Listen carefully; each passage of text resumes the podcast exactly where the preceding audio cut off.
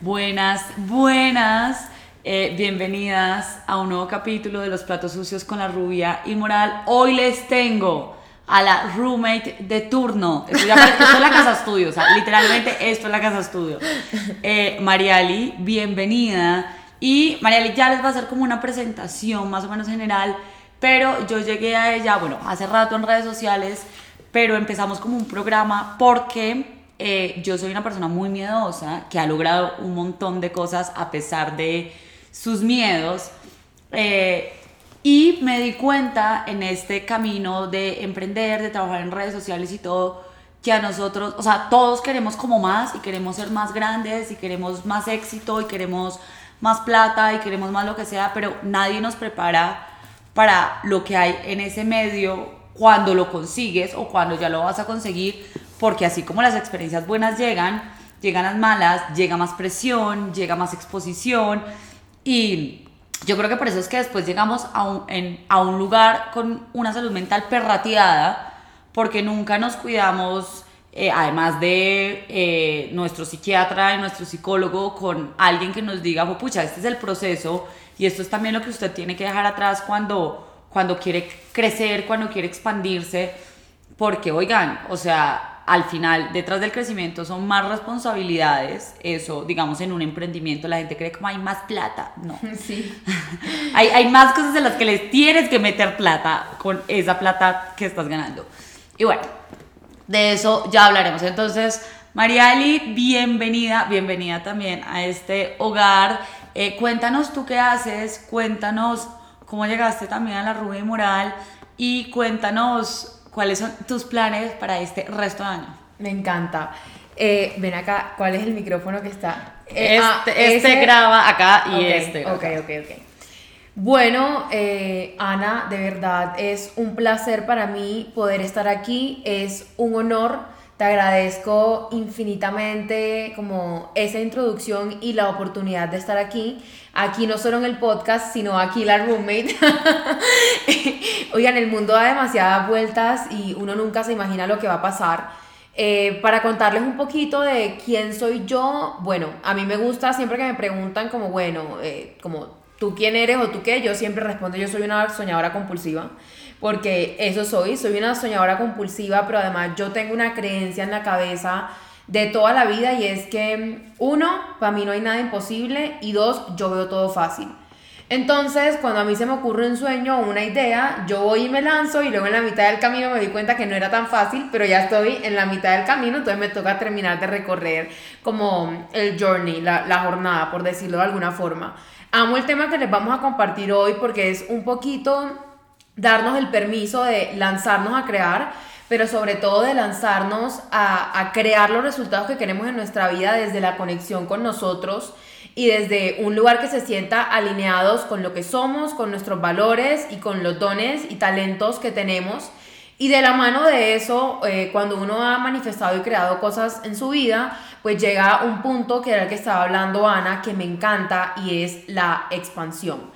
Entonces, yo soy escritora, soy autora de bienestar, tengo una empresa digital, eh, soy coach y acompaño a personas en programas a que puedan expandirse y crearse auténticamente. Y hay un tema con la expansión, Ana, que amo que hayas mencionado y es cómo todos queremos más.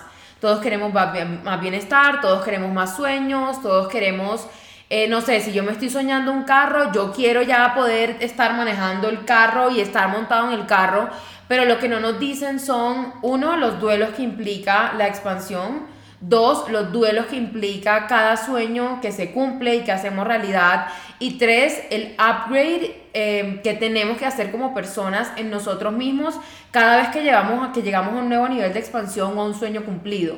Entonces, em, amo estar aquí y hubo algo al principio que dijiste y es como que, como que yo soy una persona que tiene muchos miedos, pero que a pesar de esos miedos, eh, como que se ha lanzado a hacer las cosas y las ha hecho. Amo que dijeras eso. Yo creo que yo también soy una persona que vive cagada del susto y yo creo que las personas que tenemos sueños y que vamos y los hacemos, tenemos eso en común y que vivimos cagados del susto. Y yo ahí quisiera decir algo y es, ¿cómo hacemos para empezar a ver el miedo no como eso a lo que hay que huirle, sino al contrario, eso a lo cual tenemos que correr.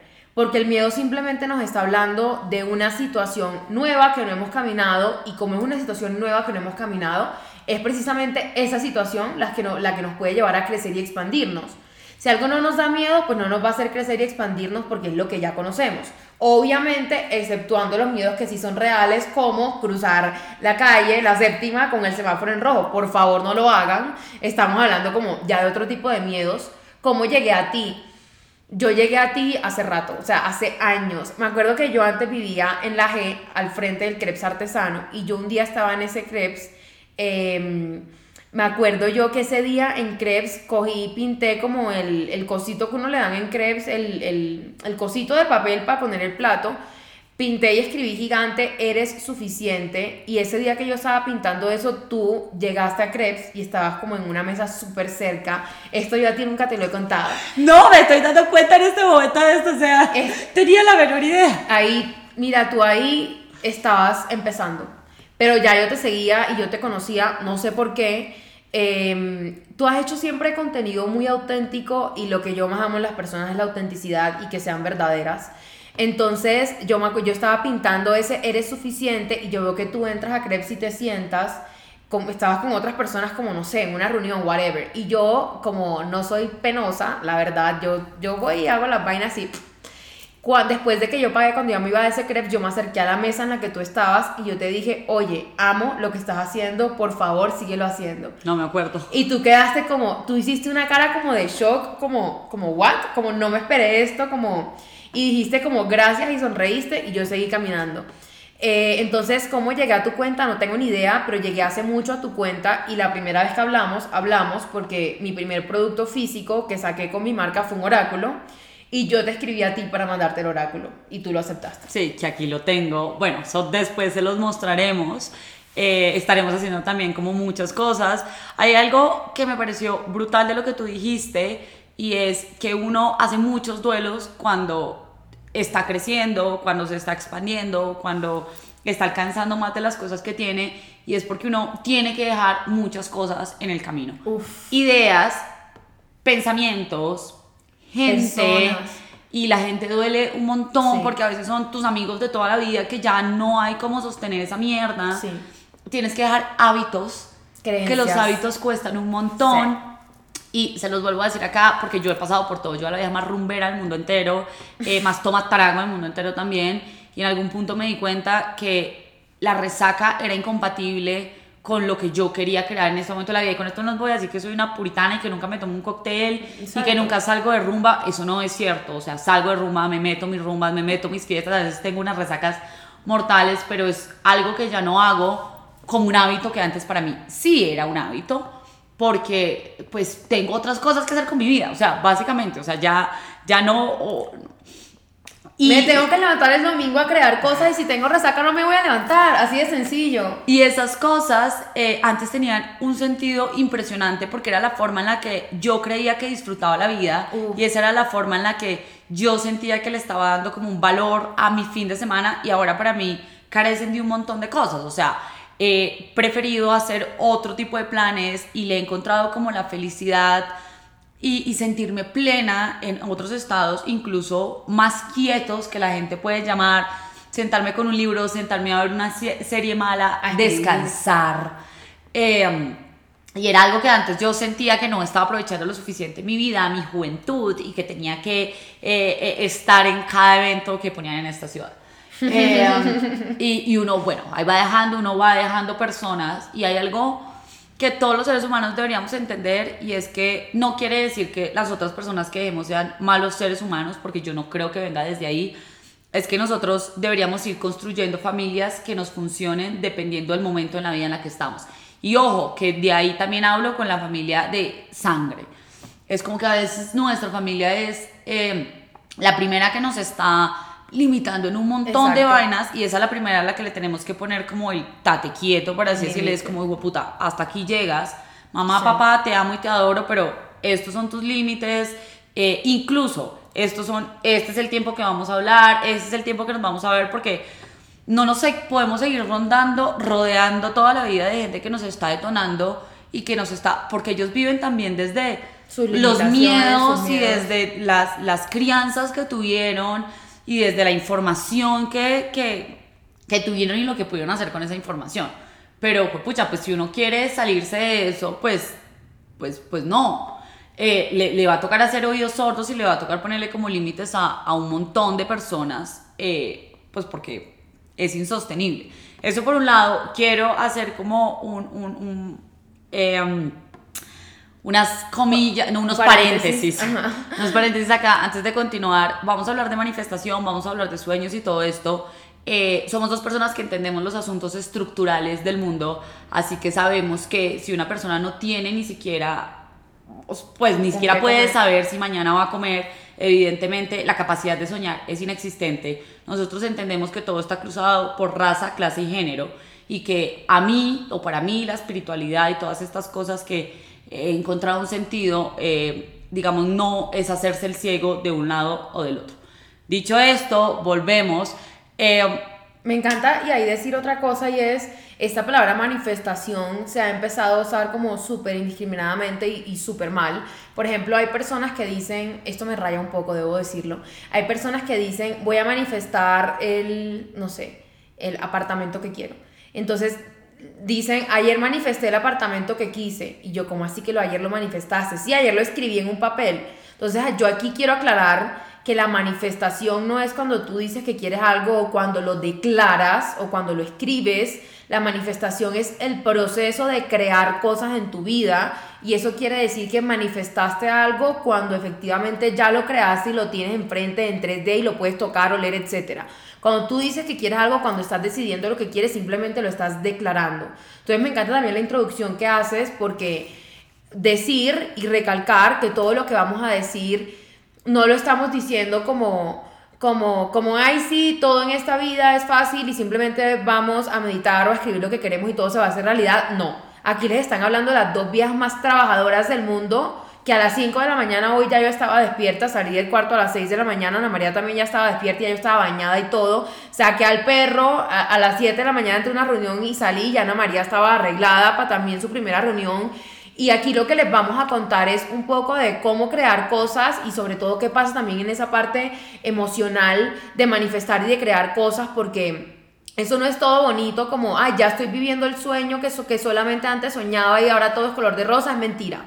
Hay un montón de duelos y justo ayer en una reunión que estaba, ayer domingo, en una reunión que estaba, hablaba con la persona con la que estaba como de, de cómo de cómo el camino de crear cosas y de enfocarte en construir, porque manifestar es eso, es construir, es traer a la realidad eso que quieres, es un camino que a veces se siente súper solo y que a veces es súper doloroso, porque, porque la idealización de algo que antes era solamente eso que se veía bonito ya no está y ahora es una realidad y me tengo que comprometer con las responsabilidades que implica sostener eso en mi vida y además subir un nivel más para poderlo, poderlo mantener. Y ese nivel más va a exigir de mí más compromiso, más responsabilidad, más todo. Y esos nuevos compromisos va a implicar que ya de pronto no puedo ir a la rumba, que ya de pronto no puedo, cosas tan sencillas como ya de pronto no me puedo comer esta hamburguesa que antes me comía, porque si me la como no duermo bien, no descanso y al día siguiente no soy productivo. O sea, cosas tan sencillas como eso.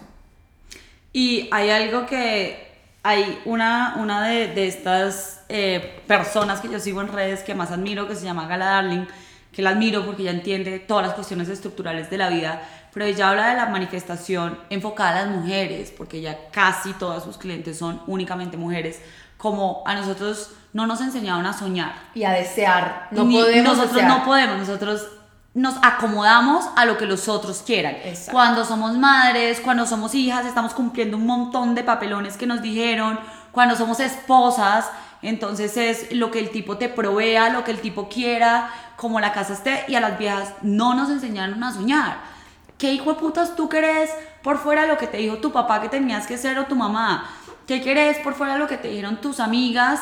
Eh, que tenías que ser, y esto lo hablo en todo, en temas de relaciones, de trabajo y de todo, porque si algo me he dado cuenta yo últimamente es que las mujeres ni siquiera sabemos qué es lo que queremos en cuestión de una relación. Todas vamos ahí como hormiguitas diciendo, yo quiero una relación donde sean comprometidos y es como, bueno, ¿qué significa el compromiso para ti? Yo quiero casarme. Bueno, ¿qué significa el matrimonio para ti? Bueno, yo quiero tener hijos. Bueno, eh, tú te sientes preparada para pasar todo un proceso, lo que es una crianza, un embarazo y no sé qué. Eh, y, y cuando uno se pone a cuestionar un montón de estas cosas, en el punto nos damos cuenta que nosotros sencillamente estamos siguiendo unos mandatos que nos dijeron que esto era, pero pues, pucha, nosotros nos dijeron que qué puta es lo que usted realmente quiere. Yo me mamé de vivir esa vida de los otros porque me estaba dañando realmente mi salud mental. Eh, mis papás me estaban exigiendo ya un montón de cosas, evidentemente, pues porque eran los que patrocinaban mi vida. Eh, y me estaban exigiendo, y me estaban empezando a exigir más academia o empezar a trabajar en forma o empezar, porque para ellos solamente había esas dos vías O sea, en su vida. Hacerlo como ellos querían. Claro, o yo seguía en la academia y me sacaba un doctorado con cualquier mierda que quisiera, o empezaba a trabajar en uno de los cargos que ellos decían que tenía que ser. Y yo en ese camino dije, yo voy a terminar matándome y se los digo así, porque yo no aguanto esto. O sea, no lo aguanto y no lo aguanto por presión, no lo aguanto porque mi cabeza funciona muy diferente a la de el resto de la gente. Creo que María les ha dado cuenta como yo me voy a dormir al mediodía. O sea, al mediodía yo soy como, bueno, es hora de mi siesta, me largo. Exacto. Y eh, hay días en los que yo no quiero hablar con gente, hay días que yo no estoy de tan buen humor, bueno, un montón de cosas. Y darme a mí el permiso de decir, bueno, pelada, ¿qué es lo que usted quiere? Por muy ridículo que le suene a todo el mundo, pero si usted no, o sea, no puede con este fórmula que le están entregando, entonces le va a tocar construir su fórmula o si no, Se se, va a quedar echada en una cama. Y yo quiero que eh, esa es la primera, la- siento que la primera fractura que todas, por lo menos las mujeres hacemos, porque no sé si, si, si para los hombres sea igual, es con nuestras familias y con lo que tenían, o sea, y con lo que nos dijeron que teníamos que hacer. Y para mí eso también es manifestar, es empezar a soñar y decir, pucha, ¿qué es lo que yo quiero? Digamos, para mí no tiene Desde ningún sentido comprar una casa. Pa' mí ninguno, tampoco, pa' mí ninguno. tampoco. Yo me muevo un montón, lo que puedo arrendar no lo puedo comprar, es una deuda como Que quieta, quiero, quieta que para mí no tiene ningún sentido, yo soy de mucho más de riesgos en invertir eh, y eso para mí no tiene ningún sentido. Y oigan, tenía aquí el, el ratón de la familia, de mis amigos, de todo, ¿por qué no has comprado una casa? ¿Por qué no has comprado una casa? Hasta que en un punto yo dije como, porque esto para mí no tiene ningún sentido. Para mí tampoco. O sea, yo voy a hacer incluso los gastos y las inversiones que para mí tengan algún tipo de valor. Me encanta. Porque si no, no. Eh, algo que también deconstruí en esta manifestación. Yo no quiero ser la dueña de un Sara. A mí no me interesa. Yo quiero ser la dueña de un negocio intermedio que yo pueda manejar, que yo sepa cómo están las personas que trabajan conmigo, que yo sepa, que yo pueda controlar la producción, que yo pueda ser dueña de mi creatividad y de todo eso. Y hay otro montón de cosas que yo en estos días hablaba con Alejo, yo no tengo esta carrera, quiero más, evidentemente, pero no estoy en una carrera absurda porque el 90% de las cosas que la gente quiere tener, para mí no tiene ningún sentido. Y descubrí que no tenían ningún sentido permitiéndome soñar y permitiéndome decir, bueno, ¿cómo es que tú quieres construir una vida y qué es lo que quieres hacer? Entonces, quiero que nos hables un poco de las fracturas que tú también has tenido, eh, de pronto relaciones que hayas perdido por eso. Incluso uno se empieza a dar cuenta después que las relaciones sexoafectivas ya no puede recibir uno a cualquiera porque alguien que se monte en este bus es Total. no tan fácil. Total. O sea, que entonces llegas y le dices a alguien que es que soy influenciadora y tengo mi marca de sudaderas, es como, uy, no, puta. Total. Para mantenerla, No, que, es- ni- que no tienen ni idea, Uf, igual. uf, me encanta que hayas dicho eso porque justo ayer me pasó un raye con lo que acabas de decir. Voy a hablar de muchos temas de los que hablaste, como de darnos el permiso de crear lo que de verdad queremos, del tema de la familia. Pero voy a empezar justo por lo último que dijiste, uf, en las relaciones y es ayer, oigan, yo me descargué Inner Circle, este, me descargué Inner Circle porque de- quiero un novio, o sea, me quiero cuadrar, quiero una relación bonita, quiero que llegue el viernes, cerrar el computador, terminar de trabajar y tener con quien arruncharme, qué deli, marica, quiero eso. Em, me descargué Inner Circle, ajá, para conocer gente y tal. Imagínense que en- ayer empecé a hablar con un man ahí por Inner Circle y entonces él me dice como, bueno, ¿y tú qué haces? Y yo le dije, tengo mi empresa, eh, yo le dije, soy escritora, hago esto, no sé qué, y tengo mi empresa. Y el man, ok, ¿y cómo, y cómo pagas tu factura? Es lo que te quiero decir. Y yo en mi mente no puede ser esta mierda. Yo le dije, ¿cómo así con mi empresa? Y él, ah, perdón el sarcasmo, que tengo guayabo. Y yo, no, tranqui. Y ya, y ya ahí fue como... Mm, mm, mm". ¿Sabes qué es lo peor? Que el man es escritor y director de cine. ¿Qué tal que yo lo hubiera dicho? Pero es que ellos pueden y nosotras no. Exacto, o sea, exacto. Que- La idea más estúpida que ellos moneticen es real. No, o sea, si es nosotros... que esto es lo que a mí me da rabia. Esto ¿Cómo? es lo que a mí me da rabia. Yo digo, los hombres pueden hablar de plata tranquilos y pueden hablar de cómo una idea de cualquier vaina en el metaverso o cualquier vaina, idea tecnológica, cómo pueden levantar ellos un millón de dólares de capital por esa idea, pero como las mujeres tenemos, voy a dar un ejemplo, no sé, una marca de ropa y nos cuesta cobrar 100 mil pesos por el saco que vendemos. Y mientras los manes están hablando de una idea que ni siquiera existe, de por allá, por ejemplo, en el metaverso, pueden levantar un millón de dólares por eso. Y me encanta lo que decías como de esas fracturas de, de lo que nos dijeron que teníamos eh, como desde el lado masculino. Hay un libro que en este instante se me va el nombre, pero estoy segura que tú te lo has leído. Pero ese libro básicamente lo que dice es como que el mundo fue construido el mundo fue construido desde el punto de vista del hombre y por eso se cree que todo lo que la mujer haga siempre es para el hombre. Entonces, si yo, por ejemplo, yo le voy a dec- le voy a hablar aquí con sinceridad, yo, por ejemplo, a mi papá lo tengo bloqueado en Instagram. eh, Mi desde papá no tiene Instagram. Gracias al cielo. Este, yo lo tengo bloqueado en Instagram desde hace como un año. eh, porque aquí vamos con, con las, con las cosas. Es, todo esto son limitantes que impiden que las mujeres podamos desear y podamos decidir lo que queremos y nos atrevamos a construirlo. Y todo esto es manifestación. Para que ustedes se den cuenta que manifestación no es esta vaina pendeja de ir a escribir en una hoja y entonces leo todos los días la hoja y se hizo realidad. Olvídense. Olvídense porque esto es trabajo personal, esto es crecimiento personal, esto es soltar limitantes y sobre todo reprogramar el subconsciente y reprogramar el montón de historias tóxicas muchas veces que tenemos en la cabeza y que nos metieron en la cabeza. Entonces, como se supone que las mujeres todo lo hacemos para los hombres, yo más o menos no podía poner en Instagram nada en lo que yo me viera bonita o en lo que yo me viera sexy, porque enseguida mi papá me escribía a decirme, ¿Qué son esas cosas que tú estás poniendo? Eh, ¿Tú para qué es que eres buena? ¿Tú eres inteligente o eres bonita? ¿Qué es lo que tú eres? Y yo, o sea, no, ¿cómo, o sea, cómo tú pretendes que eso, que eso no te rompa? Y yo viví mucho tiempo de mi vida, a ver, yo soy una persona muy inteligente, pero yo viví mucho tiempo de mi vida escondiendo mi belleza y, es, y, y como no mostrándome y no dándome el permiso de verme sexy o bonita, porque es que a mí me metieron en la cabeza que las mujeres podríamos, podíamos ser inteligentes o Una bonitas. cosa, me pasa Una cosa, lo mismo. podemos ser una cosa, pero no podemos ser las dos, entonces si yo pienso no puedo ser bonita.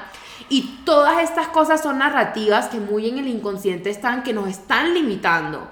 Entonces, Ana, yo no te puedo terminar de explicar cuántas mujeres llegan a mi programa de expansión uno a uno, a mis programas y mis cursos, a decirme cosas como, es que, es que no, es que no me doy el permiso de crear mi marca, voy a dar un ejemplo, porque a mí me dijeron que, que, no, que no se puede, que no es posible, o porque solamente los hombres tal cosa. Y, perdón, y esto no es, esto no es un podcast de feminismo, pero sí quiero que entendamos que tenemos el poder y que tenemos el permiso de desear y que el hecho de que deseemos o queramos algo no nos hace malas. Yo voy a dar un ejemplo ah, de lo que tú decías, por ejemplo, de la pareja.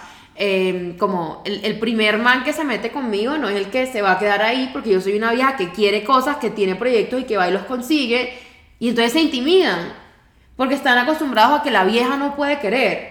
Entonces, también un montón estamos hablando de todo esto porque este podcast es la invitación a que se den la palabra permiso. Permiso de querer lo que quieren, permiso de desear, De soñar. permiso de soñar De decir que necesitan algo, necesitamos cosas también. y de atreverse, no solamente porque es que pasa algo y es que en principio no nos damos ni siquiera el permiso de soñar. Y si te das el permiso de soñar, no te das el permiso de construirlo.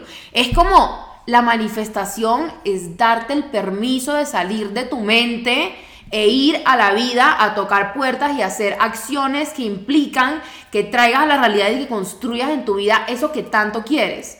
Hay otro punto que tocaba Ana que me encanta y es darnos el permiso de que eso sea desde nuestra autenticidad y desde nuestros valores y lo que de verdad quería y lo que de verdad queremos y hace sentido para nosotros. Yo, Mara Liliana, aquí mucho gusto, escritora, coach, etcétera, soy abogada.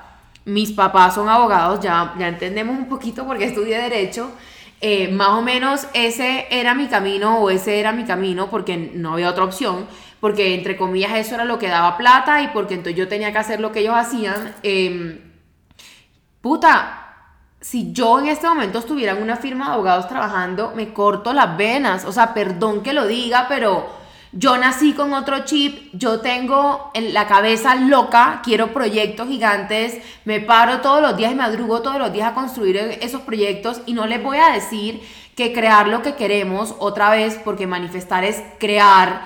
Eh, no les voy a decir que es fácil, porque como ya dijimos al principio, hay un montón de duelos y un montón de renuncias que hacer, pero tampoco es fácil estar en la vida que odias en el contexto que odias, en el trabajo que odias y lleno de limitaciones. Entonces, la, invitación que yo les hago con este podcast es, dense el permiso de cuestionar cuál es el difícil que yo quiero escoger.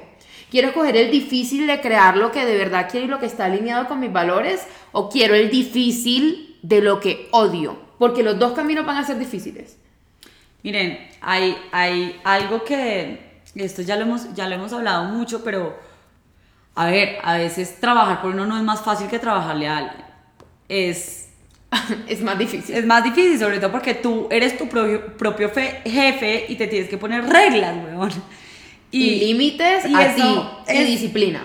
Completamente como... Em, digamos, cuando a ti te están diciendo es que tienes que hacer esto, esto y esto, después a ti te toca decir como, pucha, entonces, ¿qué voy a hacer? O sea, a ti te toca armar el, es que tengo que hacer esto, esto y Voy a dar un ejemplo, mi meta de venta son, voy a dar un ejemplo, mil dólares. Listo. Esa es la meta. Ahora ve y hazlo porque no tienes a nadie que mandar a hacerlo y ve y arriesgate y lánzate y hazlo. Y este podcast no es el podcast para invitarlas a emprender, porque aquí pueden haber mil personas empleadas felices y yo siempre digo, ojalá yo quisiera ser empleada porque, porque pucha, qué chévere, hay un montón de duelos que, que no hacen que los emprendedores sí hacemos, pero este es el podcast de Cuestiónate y la invitación abierta a qué quieres construir para ti, que está alineado contigo y con tus valores, que se siente expansivo para ti, que te prende, que te llena de curiosidad, que quieres seguir y date el permiso de caminar hacia allá y empezar a construir una vida que haga sentido y que, y que sea desde la conciencia de lo que tú eres. Y que no siempre es lo mismo. O sea, hay, hay esta idea de esta rigidez que entonces yo ya tomo esto y tiene que ser lo que yo haga funcionar, sí o sí, y, y, y, no. Marica, yo espero en 5 o 6 años de pronto cerrar Instagram e irme a atender mi cafecito, que eso es lo que quiero.